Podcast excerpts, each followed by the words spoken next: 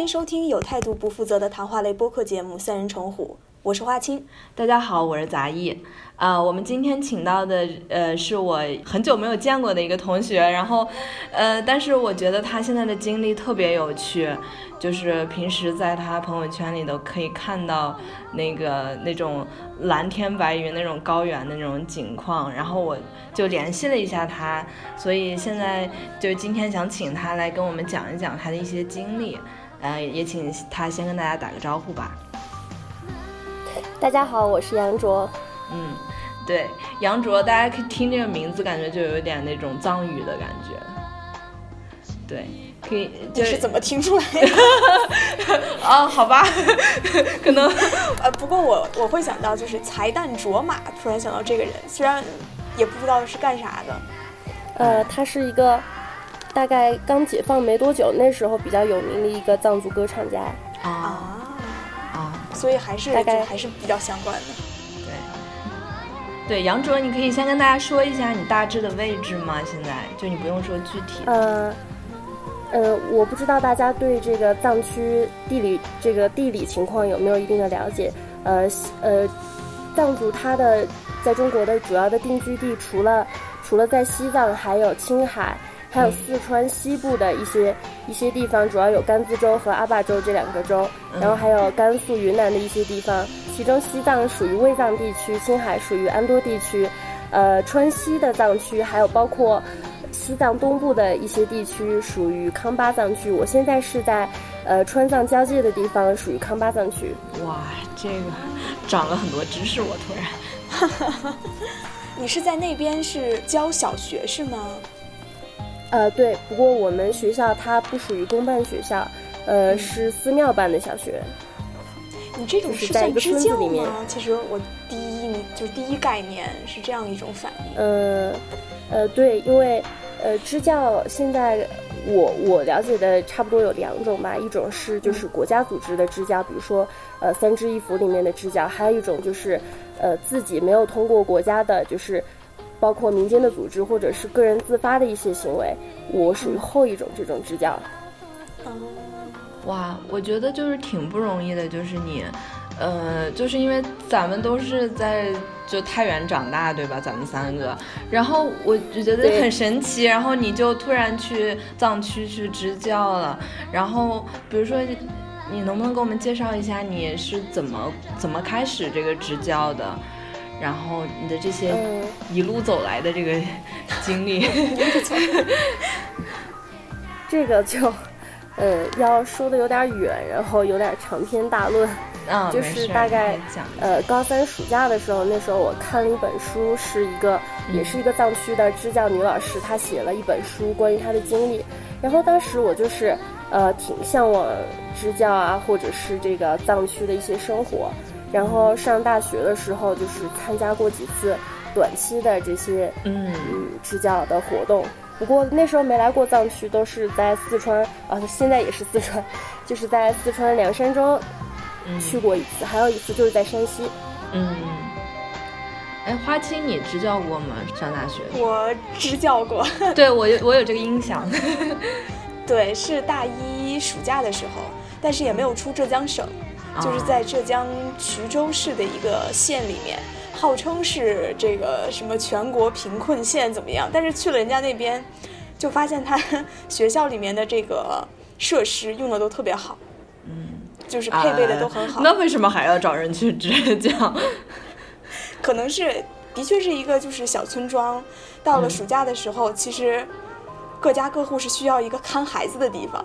哦，我的理解是这样，他们非常愿意把孩子送到学校，这样有人看孩子，然后还顺便上上课，所以都非常乐意。对，其实我觉得我们我们读本科的时候，那个时候呃短期支教还挺流行的，就是大学生大概在放暑假或者暑假比较多，寒假比较少，然后去做这种短期支教，其实就相相当于冬令营、夏令营这种。嗯。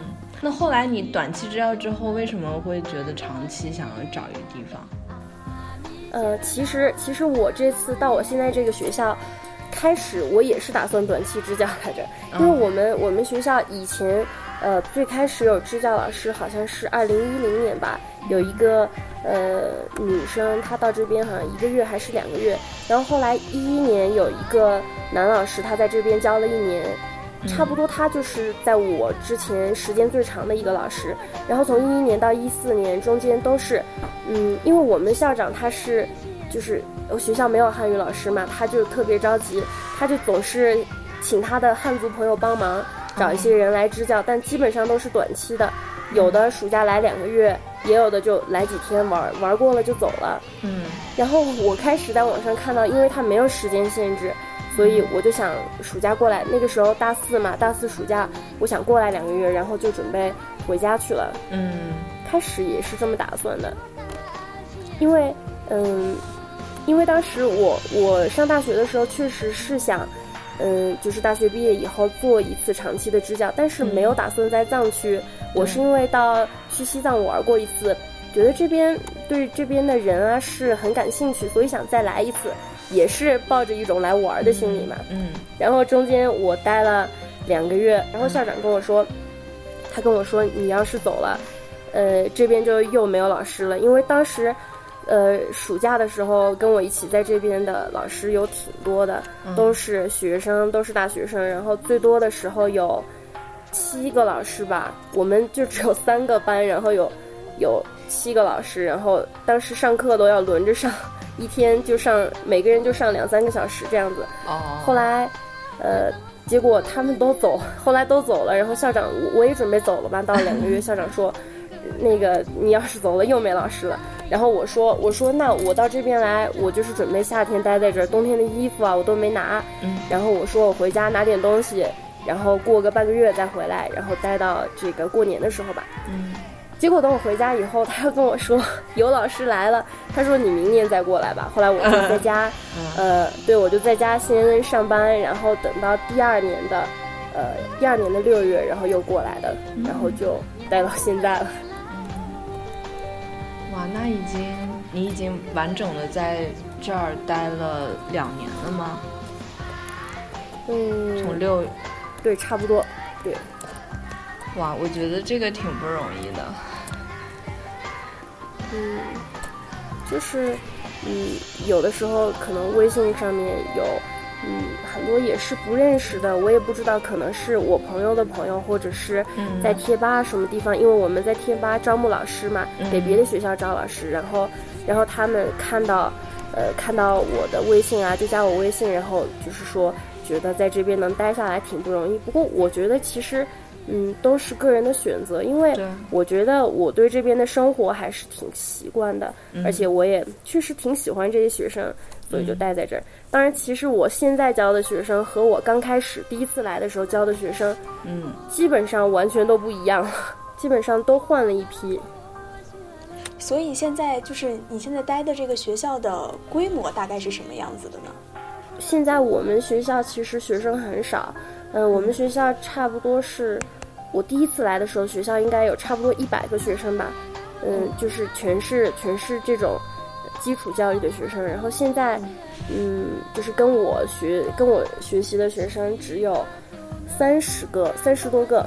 然后学校里面还有二十多个学生，但他们他们是学藏医的，就是和中医一样嘛，呃，不是一样，和中医类似，也是主要通过草药治病的。对对。他们是在学校里面跟两个，呃，大喇嘛学藏医的，然后，对，现在我们教的学生其实已经不多了，就三十多个。所以这三十多个的年龄就是小学生，六岁到十二岁，差不多。嗯，最大的十三岁吧。那会分班吗？有点好奇。对，分班，我们我们就是分两个班，然后一个班就是很小，很小，差不多在。最大的七岁吧，差不多，嗯，就是五到七岁这样子，然后是学拼音的，然后，然后再大一点的，他们就是按人教版的课本来学，然后主要我们现在学到一年级下册，快学完了。哦，所以你们还是会按照就是教材，对，就相当于是全国通用的这种教材来教。对，但是其实其实，呃，全国通用的教材对这边来说确实不太合适。嗯，但是我现在能力有限，因为，像我的藏语水平只能听懂一些小孩子说的话。如果我，比如说我藏文学的比较好的话，我就可以就是嗯，自己给他们编一些课文的内容，然后就是课文里面涉及一些就教学，涉及一些这种双语教学，这样会好一点。因为现在即使我我发现，即使是一年级上册的书，里面有些课文，因为它。嗯，涉及到一些比较多的书面语，学生确实听不懂。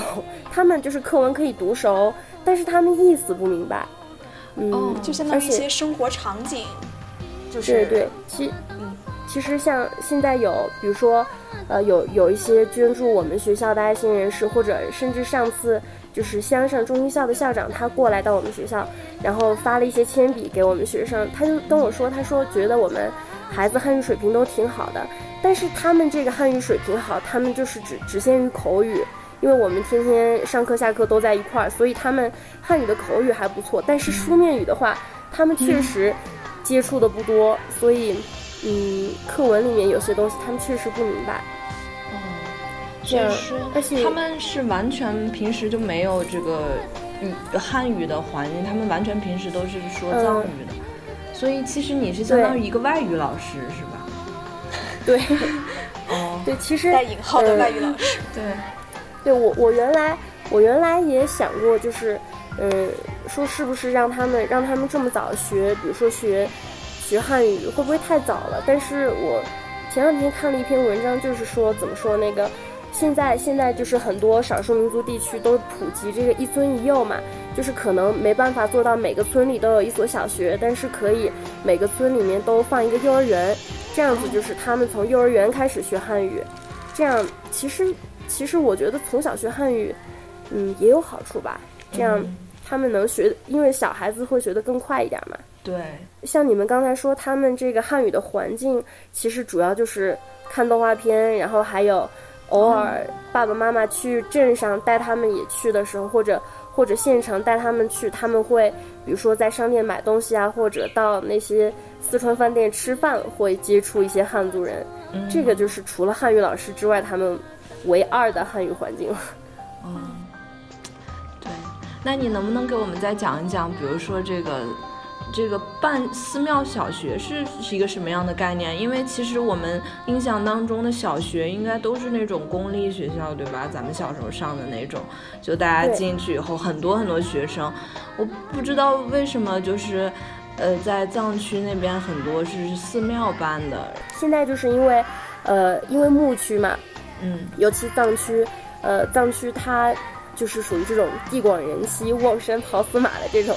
然后它一个村子和一个村子离得都挺远的，像我们，我们离乡上差不多有二十公里吧。然后离周围，而且我们乡特别小，我们离周围比较大的两个镇都有四十多公里。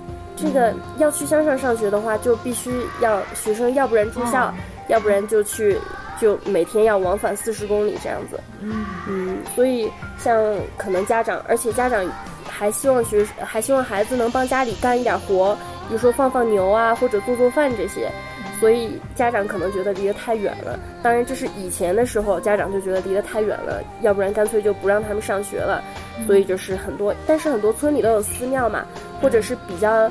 呃，在镇上啊，这些地方比较大的寺庙，他会他会派这些自己寺庙里面的喇嘛去村里面办学，就是他们喇嘛做藏语老师，如果有能力的话，再去请一些汉语老师来教汉语。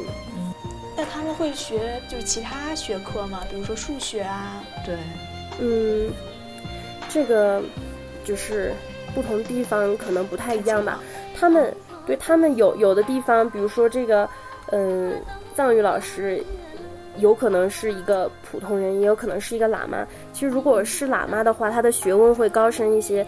他有可能就学过这个数学，就是当然不是我们从小学的这种数学，就属于那种嗯藏族的数学。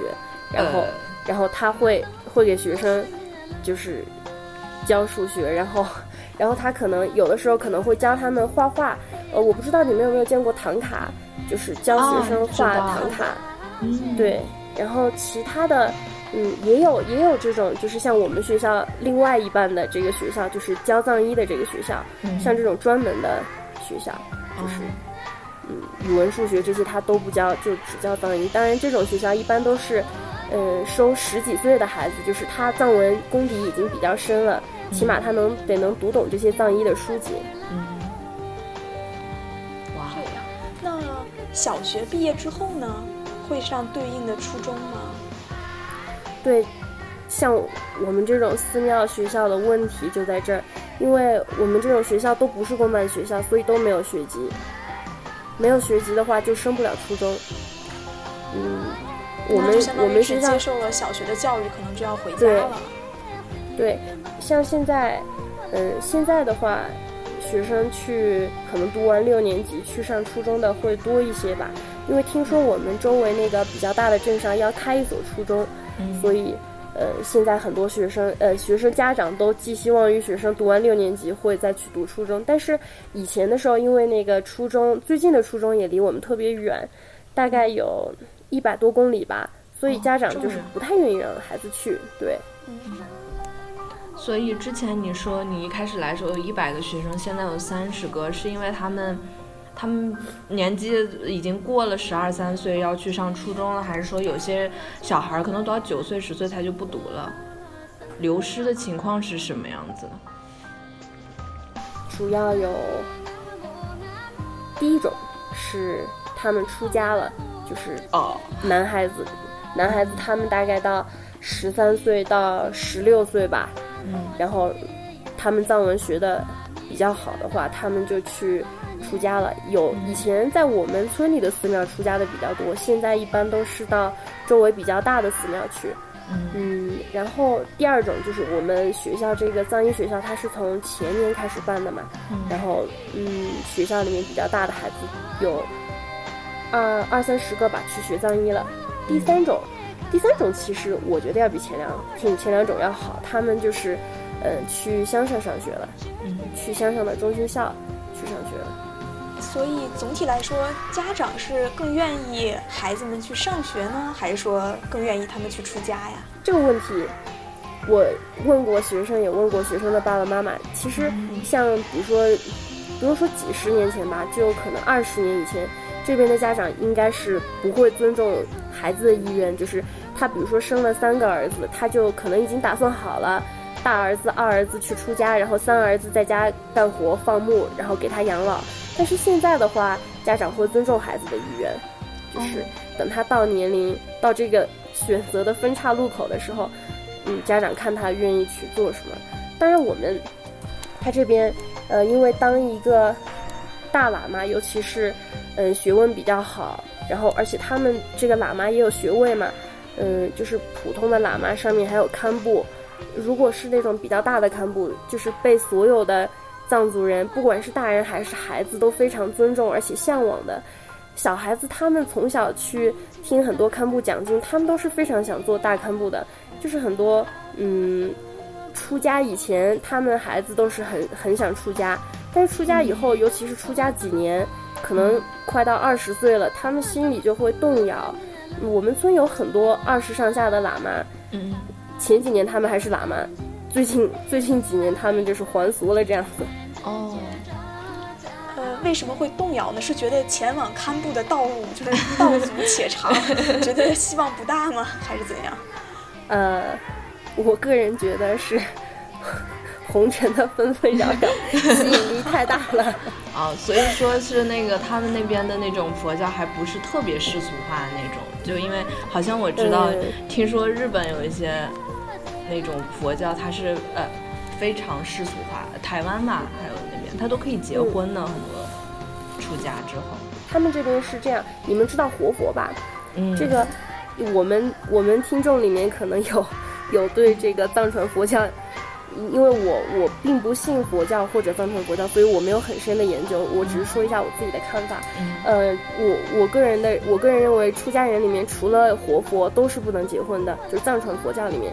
因为活佛他是就是他是被指定的，呃，因为活佛他他不是他不是他不一定自身都有意愿要出家，所以活佛他他被选中以后，他依然可以做居士，但是你只要选择出家，就不能结婚生子。嗯，不过这边藏传佛教，我们这边藏传佛教的喇嘛都是可以吃肉的，哦，然后对他们都他们是可以吃肉的。当然也也有些呃普通人或者喇嘛，他们就是会呃因为各种各样的原因，他们发愿说自己不吃肉，从此以后都吃素，这样子也是很多的。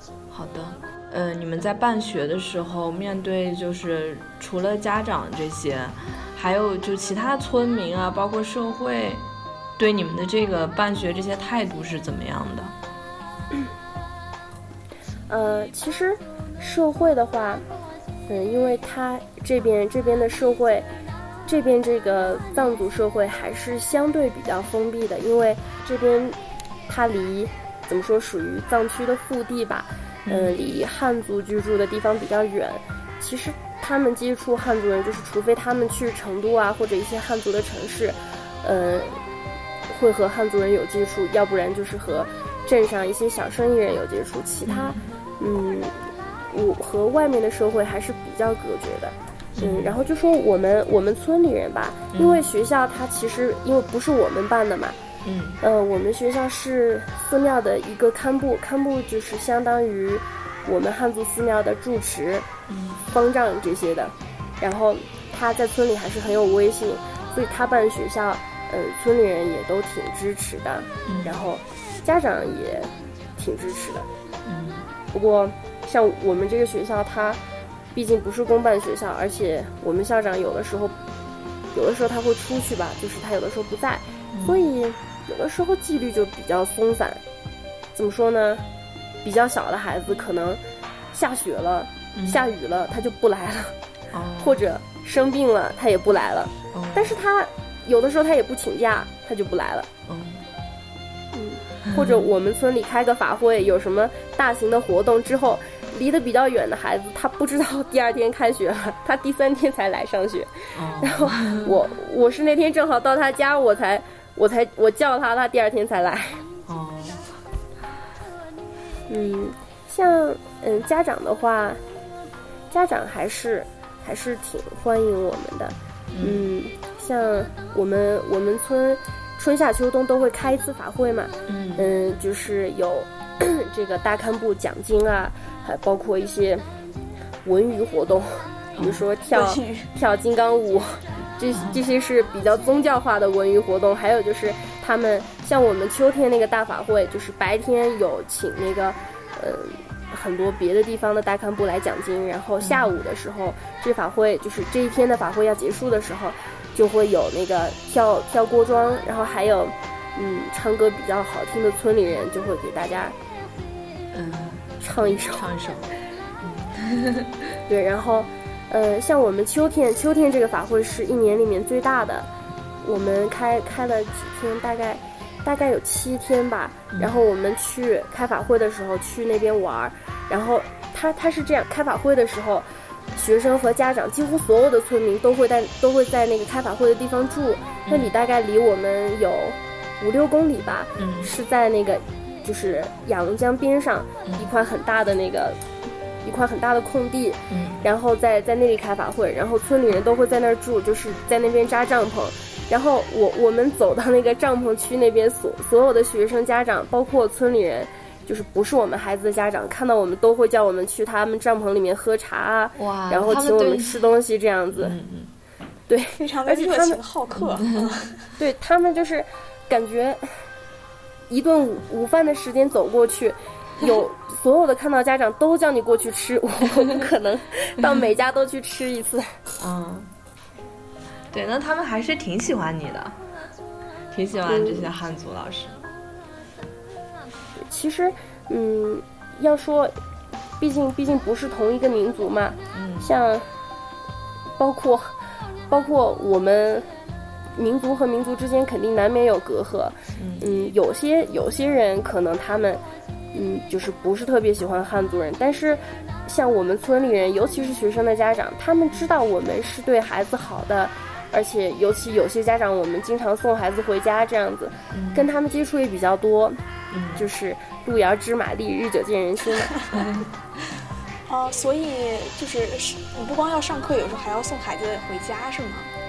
其实不能算送他们回家，就是，呃，天气好一点的，天气好一点的时候，夏天、秋天的时候，就是我们有差不多一多半的学生，他们是在学校学校左边那边比较远的一片草原上面住，离学校大概二三十分钟吧。然后我们就放学跟学生一起往他们家那边走嘛，然后去他们就跟他们一起聊天啊，然后走走就到他们家了。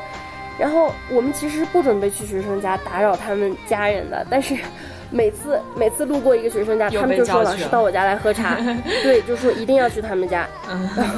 有有个孩子就是他特别小嘛，他家住在那个半路上的一个山坡上，然后我们我们还要往前走，但他他要去爬那个山坡了，然后他就不愿意走，他就站在那一直叫我叫我去他家，然后我说今天去不了了，我答应了谁谁谁要去他们家，他说那你明天一定要来，然后我们都走了，他还在那看我们。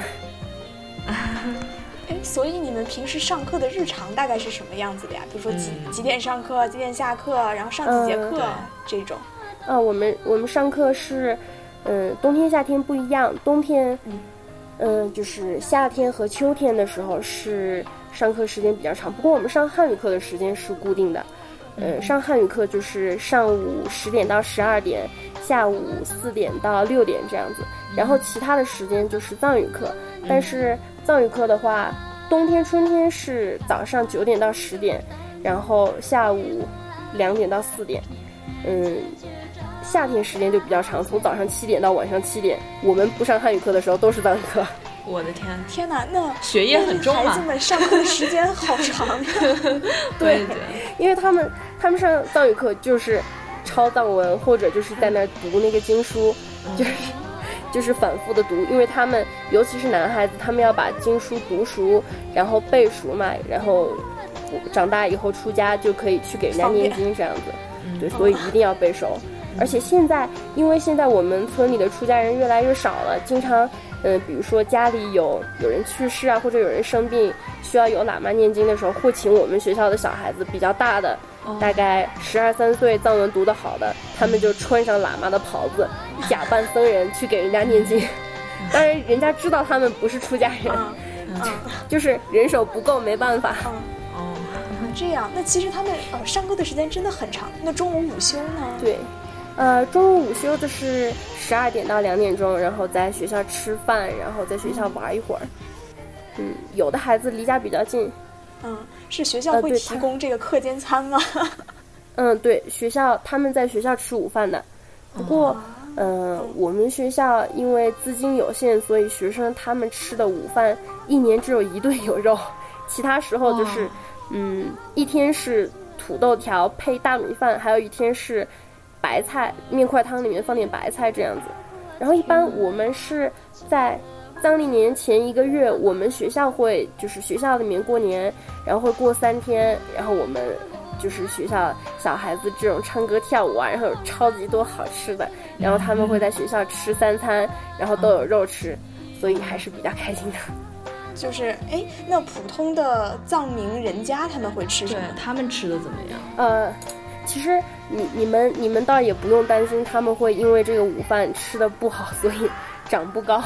他们，呃，因为我们这边是牧区嘛，家家户户都有牦牛。当然，现在就是养牦牛，就每家养的牦牛数量已经比较少了，但是一家至少也有十几到几十头吧。这么多。然后，对，呃，所以村里面就是家家户户都有肉吃的，他们每天都能吃得到肉，回家回家就有肉吃，所以你们不用担心。所以中午中午减肥没关系。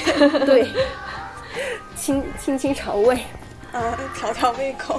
嗯，嗯，他们，他们这边现在现在也好多了。像可能十几二十年以前吧，那个时候交通还不方便。嗯，这边藏区吃青菜水果的会比较少。现在我们我们我们村子是在一个山谷里面嘛，然后走到走到那个山谷，出了山谷到公路上面就是我们村口，然后那里现在都开了一个小商店，会卖蔬菜水果这些的。所以他们都能吃得到哦，那所以还是方便。所以现在多，对营养还比较均衡。嗯，那你在那边过得怎么样？对，嗯，你习惯吗？吃那些东西？嗯，我我现在我现在吃的其实就是和在家差不多，因为像前年的时候，我们那时候过得比较苦，因为 那时候我们是两个女老师，一个男老师，我们我们三个人都不会骑摩托车。他这边这边的话就是交通工具，呃，是摩托车，就是家庭条件比较好的人家有车，然后一般交通工具都是摩托车。我们但是我们三个都不会骑，所以就是一般也就是跟着食堂吃白菜土豆，然后中午吃食堂的白菜土豆，晚上拿点白菜土豆回来炒，就是这样子。然后。然后从去年开始，呃，因为我们这边另外一个老师他会骑摩托车嘛，所以就可以到村口去买买买，想吃什么菜吃什么菜。嗯，啊，唯一就是，嗯，像村口那些菜，因为它它是从西宁运输过来的，可能而且它这边差不多可能要一个星期才进一次货，所以如果你你是在进货前两天去买的话，就不太新鲜这样。哦，我有的吃就很好了。所以你们是要自己开小灶炒菜的？嗯，对。那也还行。嗯嗯，还还可以，就是，嗯，像他们，嗯，他们藏族人会比较习惯吃糌粑嘛。嗯，不过我们我们的话还是自己做饭的话，想吃什么都可以。糌粑是啥？而且，嗯，糌粑是用青稞，青稞就是和它是。就是和大麦、小麦差不多，然后用它那个用它那个谷粒，然后它它那个谷粒收获以后，把它放在锅里面炒熟，炒熟以后再磨成粉，磨成粉就是变成糌粑粉了。然后吃的时候放点糌粑粉在碗里面，然后放一块酥油，加点奶茶，然后把手伸进去搅一搅，捏成一个团子就可以吃了，比较方便吧？好神奇啊！嗯，反正。我到现在都捏不好，嗯，当然已经比开始有进步多了，但是还是没法像他们藏族人捏的那么好。他们就是一个小碗，放满满一碗糌粑，然后那样捏的时候都不会那个粉都不会洒出来一点点，而且他们吃完以后那个碗特别干净，就像一只刚洗过干净的碗一样。我还没有这个水平。嗯，哎呀，其实我我挺想问的一个问题是。比如说你爸妈去看过你们，他们对你这个支教这个事儿是怎么看的呀？没有，我爸妈没来看过我。哦，然后就是，嗯，我妈到有今年九月的时候，我正好有事儿去成都，然后我妈就过来到成都看了我一下。然后因为我爸工作比较忙，像我妈的话，她主要是她觉得她身体素质不太好。她不敢上高原，她特别怕，就是到高原上会有高反啊，对，然后以后有后遗症之类的。嗯，像我爸妈，总体来说还算比较支持我，就是，嗯，他们就是觉得我不管想做什么，自己拿主意，然后自己想好了再去做。哇，这个挺好。在这个支教的过程当中有遇到什么困难啊？有什么事儿吗？嗯，嗯。困难的话，呃，感觉困难确实不算太多。这边 其实真的已经越来越好了。像我第一次来第一天的时候，就把我妈吓坏了，因为那个时候我们这边不是没信号，它有两 G 的信号，但是但是那个信号塔是靠太阳能电池板供电的，也就是说，只要只要下雨阴天，哦，就没信号了。然后 我是。前一天到县城，然后，然后那个第二天晚上，第二天下午的时候，我们这个校长他的他弟弟开车把我接到学校里来的，因为有两百公里嘛，然后到了以后就晚上十一点了，然后我就给我妈发了发了一条，那时候还用 QQ，然后 QQ 跟她报了一下平安，然后第二天我妈在跟我说话的时候就没信号了，然后当时我还以为我妈已经充分理解这边的信号情况，结果。结果有三天都没信号，那三天都在下小雨，然后我妈我妈吓疯了，然后我爸也也挺紧张的，我爸就在网上各种找这边的情况，然后找到了我们乡乡长的电话，我爸就给乡长打了个电话，因为乡上有信号嘛，然后然后那个乡长就跟我爸说让他放心，绝对没事儿，因为他认识我们校长嘛，他说我们校长人很好，在这边绝对没问题，然后他们两个才稍微放心一点，但是现在。对，从去年开始，我们那个就是信号信号板，不是那个信号塔，它就是已经，呃，不用太阳能电池板了，就是正常的供电，早晚都有信号。然后现在都已经有四 G 了，所以我们才能 录这录这个节目。对，而且我们录 节目亲测感觉这个四 G 还是很不错的。对对对，我 信号非常流畅，下过东西，对，速度还是很好。对，而且，嗯，以前的时候就是我们我们那个我们这边用的电是，呃，离我们这边三十公里的一个村子，它那边有一条河，河上有个水电站，用那个水电站发的电。但是到冬天就那个河流就到枯水期了嘛，然后这个电就不行了，然后，然后所以到冬天就总是停电。不过到去年，就是那个水电那个水电站就不用了，然后我们就接了，这个怎么说？村里人都说是从成都来的电，然后就稳定多了。对，现在就是可能线路老化问题，偶尔还会停电，但是最多一两天，感觉跟以前比好幸福。我我还想问问有没有其他什么印象比较深刻的事情，因为我挺喜欢听你讲这些故事，比如说你和学生之间有没有什么特别有意思的事儿？唉，感觉跟这些小学生之间的事儿都太多了。然后像，嗯，怎么说？我们，嗯，学生他们很多去乡上上学嘛。其实有一部分是，嗯，就是强制的，因为我们学校没有学籍嘛。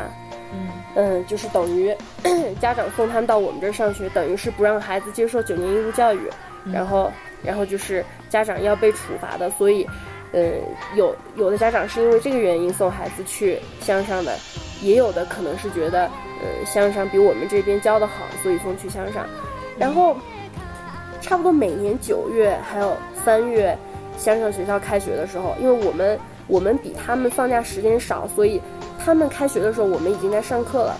然后我们那个时候九月和三月总要损失好多学生，然后尤其是今年九月，差不多走了一半。然后，然后，感觉就，特别伤心。然后，然后有的，而且有的时候就是有的有的孩子他们是真的要去，但是他们有别的小学生，他们就起哄嘛。然后他就说：“老师，我也要去，我也要去。”然后 逗你玩。然后我发现他们这么多都要去，对。然后我就，我感觉我平时生活中或者因为自己的原因，还是很少哭，基本不会哭这样子。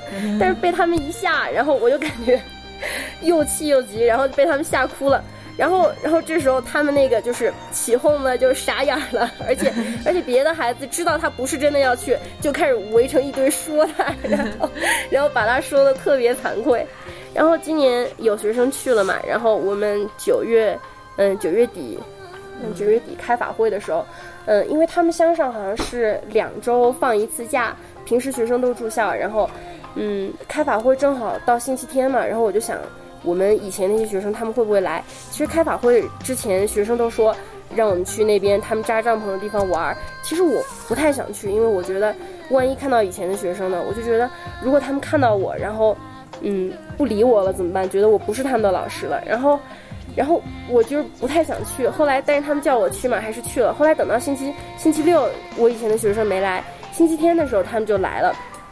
然后，然后当时他们正在跳那个锅庄跳舞，然后我就也围在旁边看，看到过来好多学生，然后他们就跟我打招呼啊。然后有一个小孩子，呃，就是他之前他来的时候特别，他嗯前年来的时候特别小，然后，然后他当时他他在小班嘛，他姐姐在大班，然后他就是不愿意不愿意上课，然后他就我我要教他，他就一直喊他要去他姐姐那儿，然后后来。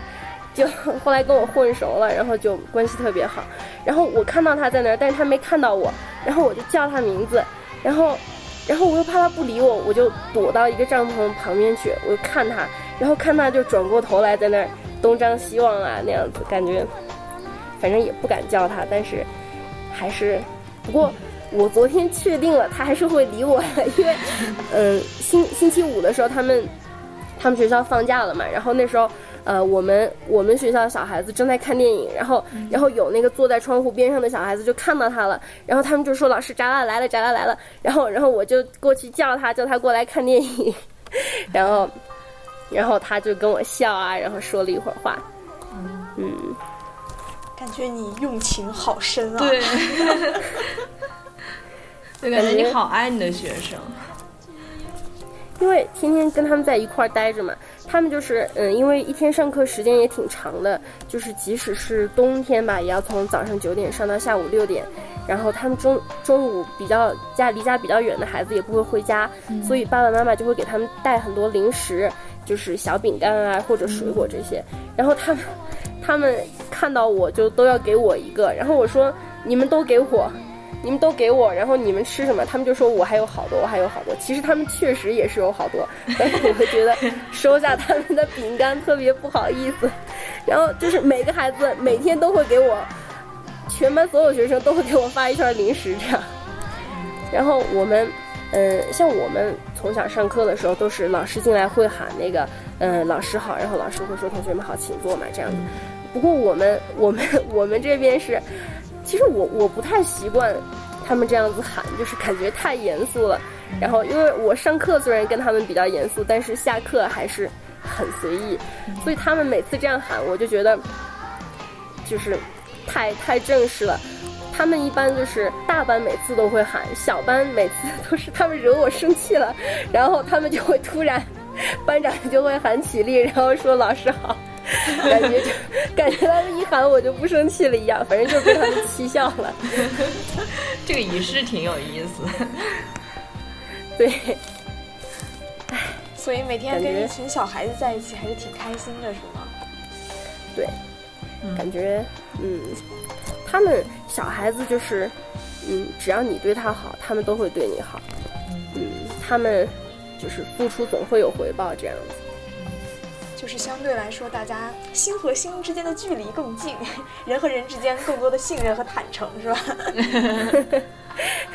而且，嗯，他们就是，嗯，感觉因为也是相处的时间长了嘛。我刚来的时候，虽然也跟他们一起玩，但是他们不会事事都找我这样子。像他们，嗯，现在每天就是。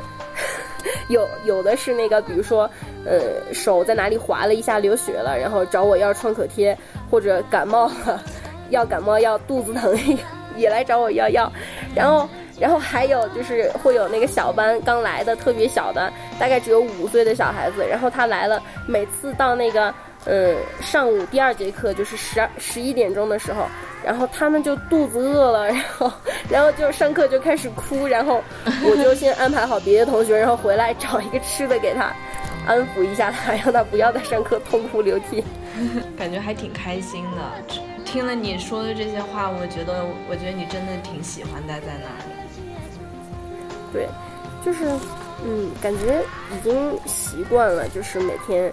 嗯，要上课，要和小学生待在一块儿，这样，就是我其实挺担心，如果我们学校现在学生越来越少了嘛，然后我们一直在争取能不能办学籍，这样就是，嗯，因为现在其实留下的学生，他们基本上都，他们基本上都是在那个山谷里面住的，他们都离得，嗯，比较离得比较远，他们也不愿意去乡乡上上学，但是，嗯，我觉得。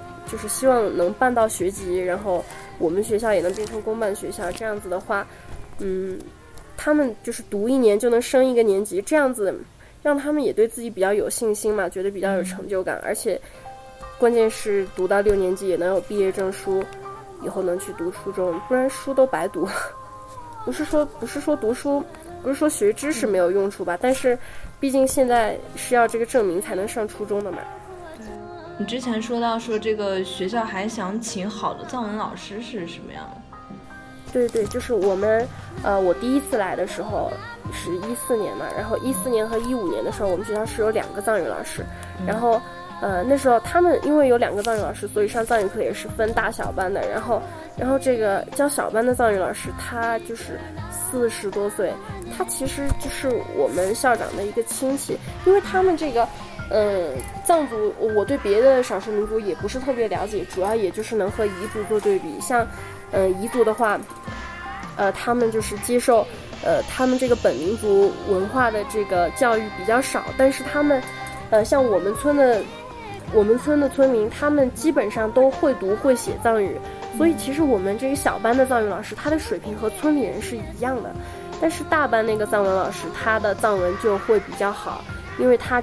他之前几十年一直都是学校这个民办老师，嗯，但是因为他教了几十年，他现在也七十多岁了，所以他一六年就，而且他家里面也出了一些变故，他的，呃，对他因为呃因为家里面出了一些变故，所以他呃就是退休了。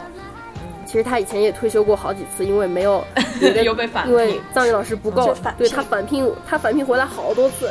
然后一六年他就真的退休了，所以我们学校就只剩下一个藏文老师，而且他的水平就是只够给小孩子启蒙的这种，就是家长都能够做得到。所以就是，但是，我其实因为这个请藏语老师这方面我也不太懂。嗯，我们校长就是说请不到好的藏语老师，毕竟我们是个村子嘛，然后嗯交通也不是特别方便。他我们校长的意思就是我们村里面没有合适的人选，然后外面的。好的藏文老师，人家不愿意到我们这边常待，对，嗯，反正现在就是学生这个藏语这方面，我觉得比较成问题吧。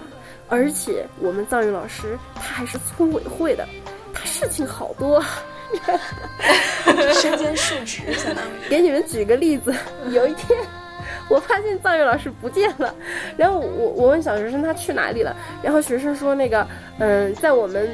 村山谷的很很很深处，有一个地方有外来的人要杀我们山上的鹿，然后藏语老师带着人去制止他。反正他就总有事情。之前我们我们村口装信号塔，他也去啊，就是各种事情。就是他属于这个村的政要嘛，就是 比较忙。我我其实是今年才知道他是村委会的，我之前感觉他就特别朴实，然后尤其是我一四年第一次见到他的时候，那时候我到学校第二天，然后我我我从学校一个小门出去，然后哦对，从小门出去我是要上厕所，然后然后我看到那个那那里有一个藏族的。呃，阿姨在那边给 给两头母牛挤奶，然后我就过去看，然后这时候过来了一个大叔，他他用那个掺着那种 藏藏语口音的四川话跟我讲了什么，我也听不懂。后来我他说了好几次我才明白过来，他说他是学校的老师，然后我当时都惊呆了，我就感觉他看着特别朴实嘛，然后其实他跟我们那个已经退休的藏语老师还不一样，那个藏语老师就是看着很大气，然后而且他是个老人家，感觉他脸上的每一道皱纹里都是智慧。当然那个。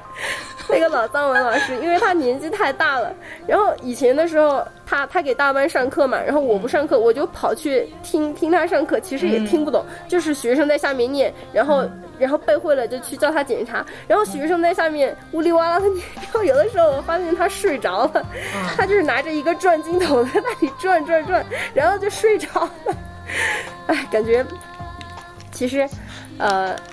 嗯，那天我和另外一个老师聊天嘛，他就是说，嗯，然后而且我们就是最近去了几次向上的学校，就是感觉向上的老师，我也不知道他们是藏语老师还是汉语老师，反正有十几个老师，看着还挺多的，嗯，而且感觉他们各方面设施还不错，就是，嗯，怎么说，觉得，觉得可能现在现在也许再过十年吧，可能。之前有撤点定校嘛，就是把村里的一些小学还有教学点，嗯，比如说学生很少的，或者是嗯国家觉得没有必要保留的就撤掉了。不过就是最近几年又国家说只要这个学校还有学生，然后家长觉得学生还有必要在这上学，就暂时保留这些教学点。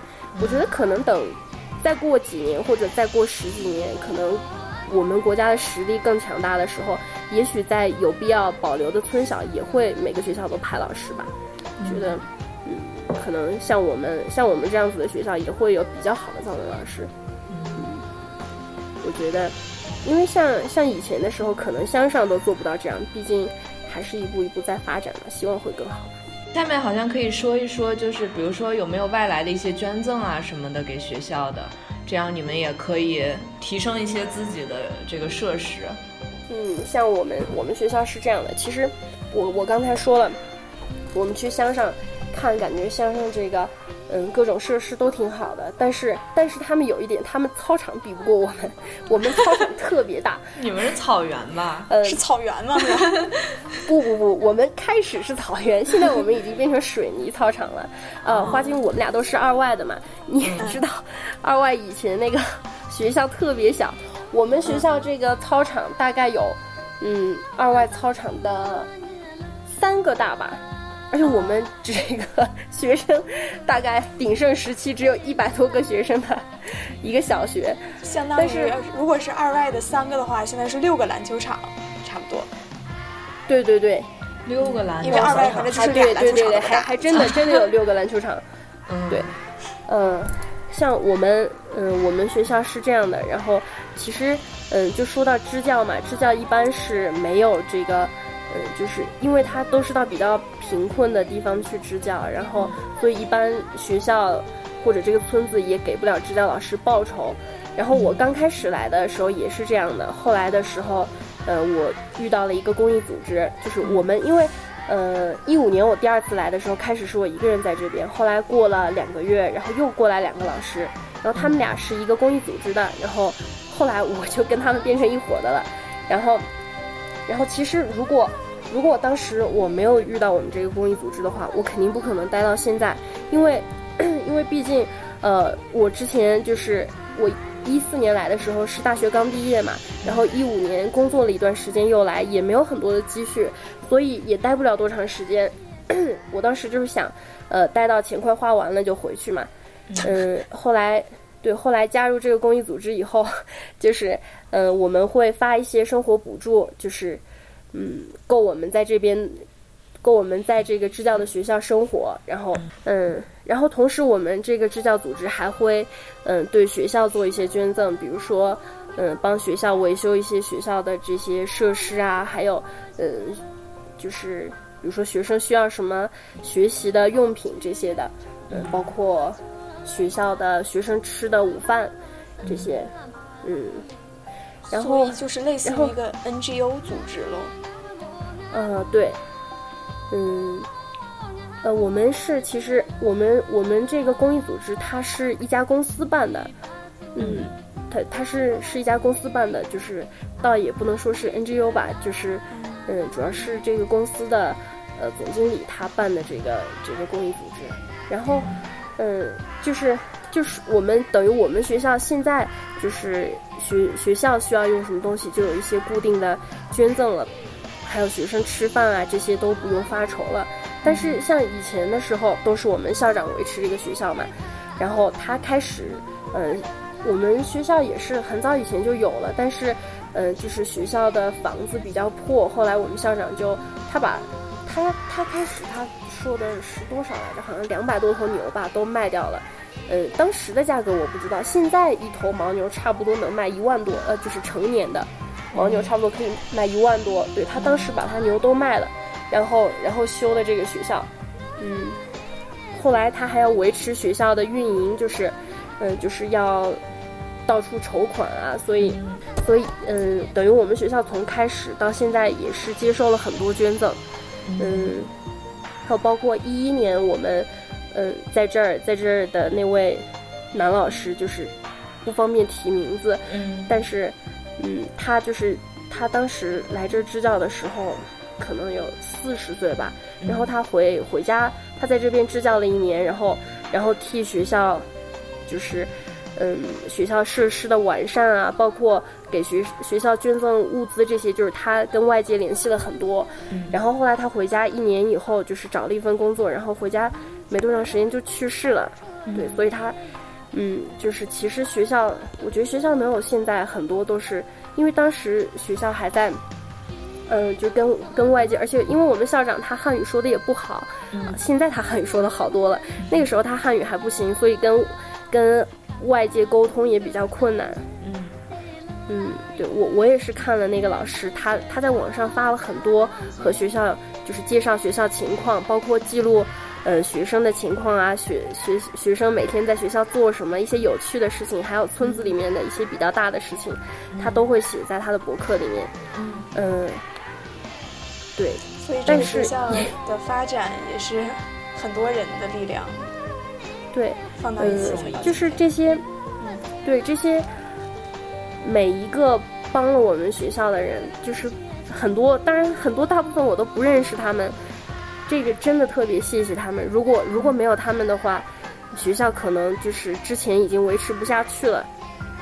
其实我我跟我跟我们校长说过，我说我说既然我们既然我们现在已经已经有这个暂时比较稳定的对学校的资助，我们可以先不要联系其他人了，因为你嗯怎么说？各各种各样，如果经常有人到学校来进行这种探访啊，或者要做这种募捐的前期准备的话，经常要打扰学生上课，搞得我们学校像个菜市场似的，一点正常的秩序都没有了。而且说实话，肯定不能否认，大多数人的出发点是好的，就是像我们这边虽然，嗯，就是经济不是很贫困，因为这边，嗯，是牧区，家里多多少少都有一些牦牛，而且这边还。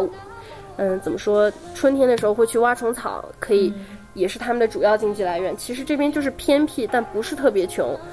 嗯，他们就是这些大多数这些来学校探访的人，他我相信他们的出发点都是好的，都是为了帮学校。但是有些人，其实他们把学校，因为我们校长也说，他看到有些人把把把我们学校情况发在网上，然后下面发了他自己的银行卡账号，然后还有。地址写的是学校的地址，他其实很难说，因为我们经常会收收到一些旧衣服，嗯，我有的时候就是以小人之心夺君子之腹，我想会不会有人，因为他银行卡写自己的账号，会不会他收到捐款就中饱私囊，但是把一些对他来说没有用处、没有意义的旧衣服捐到学校来给学生。我感觉，所以有的时候希望希望没有对做公益反而透明性非常的重要，就是透明，然后权威，有一些监督的机构在，这些其实是非常必要的。对，而且而且我觉得，这个如果如果有一天真的发现了这样的情况，比如说比如说有有人通过有的好心人，他通过了一个他以为是会会把他的爱心传达给我们学校的中介。一个中间人，他进行了物资或者或者善款的捐助，结果他最后发现没有到没有到达我们学校。嗯，那这个这个人他发现这个情况以后，他肯定心里会特别愤怒。其实最后会影响的是我们学校，甚至很多很多学校，很多很多公益组织。嗯，所以说大家这个做善事的时候也要擦亮眼睛。现在我我我以前不知道公益原来里面可能会有这种情况出现。这属于欺骗。对，而且其实其实有一个有一个，我已经确定他，我已经确定他就是欺诈，因为嗯，他是一个公益组织。那时候那时候是去年的时候吧，好像去年八月还是九月的时候，他们到我们学校来，然后嗯，怎么说，他也没有也没有跟我们沟通，然后然后就是给学生发了一些衣服，然后。后来我才知道，那个衣服其实都不是他们自己买的衣服，而是他们联系了另外一家运动品牌厂商，那衣服都是那个厂商捐的，然后他们带着那个衣服过来捐了那些衣服，然后拍了很多我们学校照片，记录了一些学生的情况，之后发在他发在网上，包括他们的公众号，他们还做过这个嗯相关的讲座，然后说，呃，其中他们有一个负责人好像是一个摄影师吧，他说。他那个在他那个微店里面出售的他的摄影作品，收入全全部会捐给我们学校。后来还以我们学校的名义义卖过一个什么东西，小米吧，好像是。然后也说善款都会捐给我们学校。他那个小米究竟卖出多少？现在已经下架了，我不知道。但他的画确实卖出好几幅。但是我问过校长，他说后来这个人就没有音信了。嗯，就是他那个。义卖的善款究竟去了哪儿就不知道了。还有这种事？哎，那杨卓，这种事情肯定是有的。嗯，杨卓，现在有没有一些什么比较靠谱、权威的渠道？比如说，如果大家想要捐助的话，有这样的渠道？中国红十字会。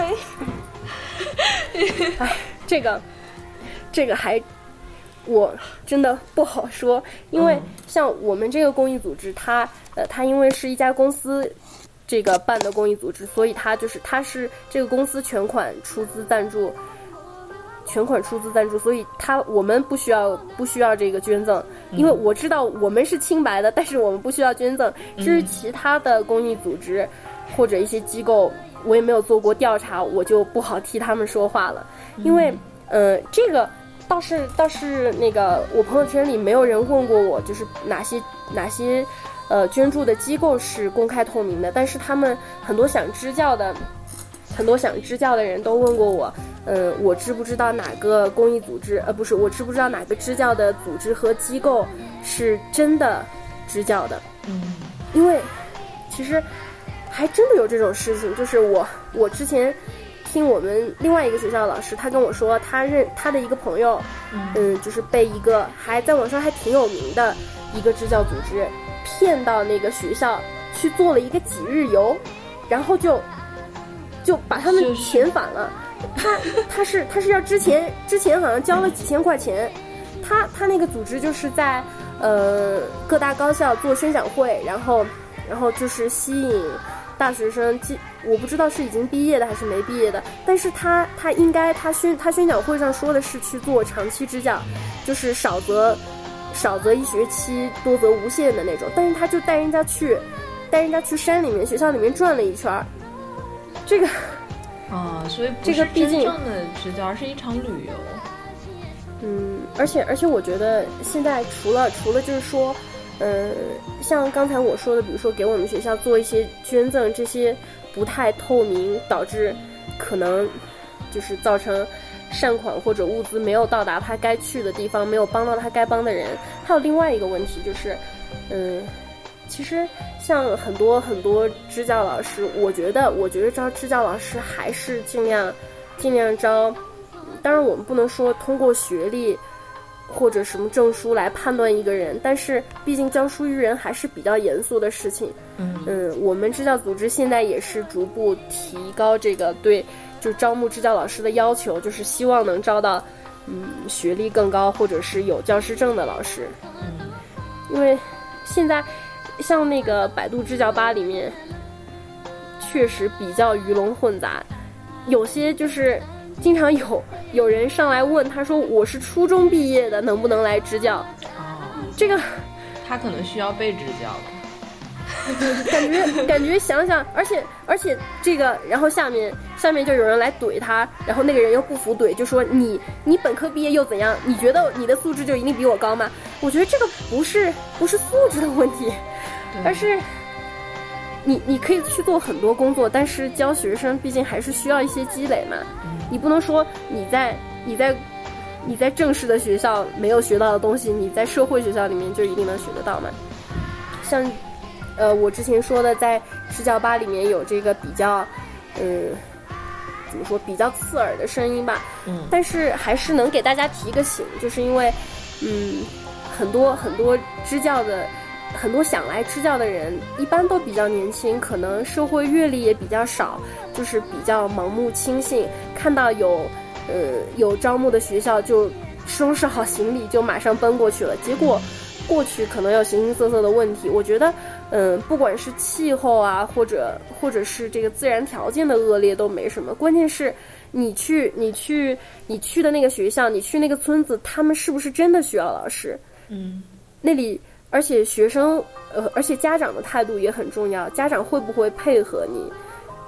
嗯，就是做好做好这个，比如说你你留了你留了作业，你你让学生课下去做的一些事情，但是但是家长一点都不配合，这样其实我觉得教育还是更多的在在家里，就是家庭对孩子的影响其实是更大。老师能做的确实不太多，我们只是说尽自己的义务。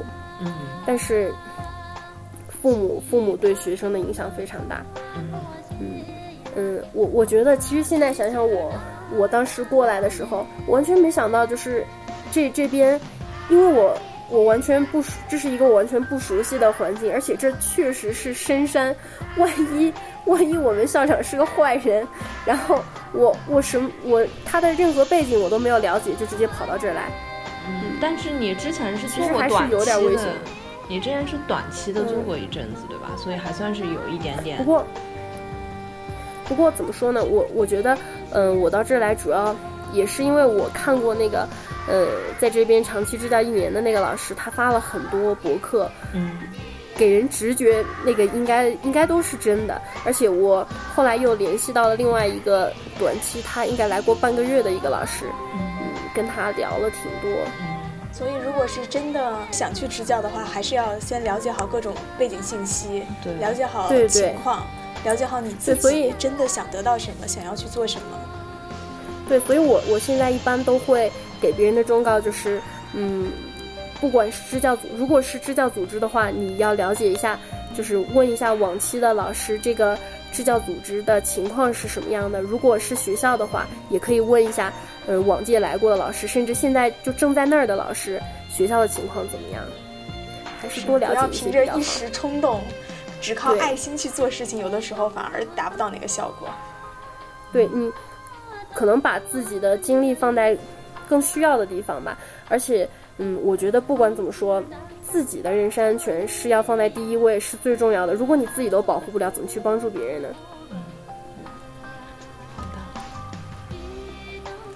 那今天就这样，对，好，特别谢谢杨卓给我们讲讲他和学生的故事，而且后来也就是聊到很多关于公益的问题，这个也是比较发人深省。感觉杨卓就是是架起了一个 汉藏之间 就这种对，桥梁。我也觉得，就是好像我我以我以前也对藏区感觉一点儿都不了解，但是听你讲故事，好像打打开了一个完全崭新的一个世界。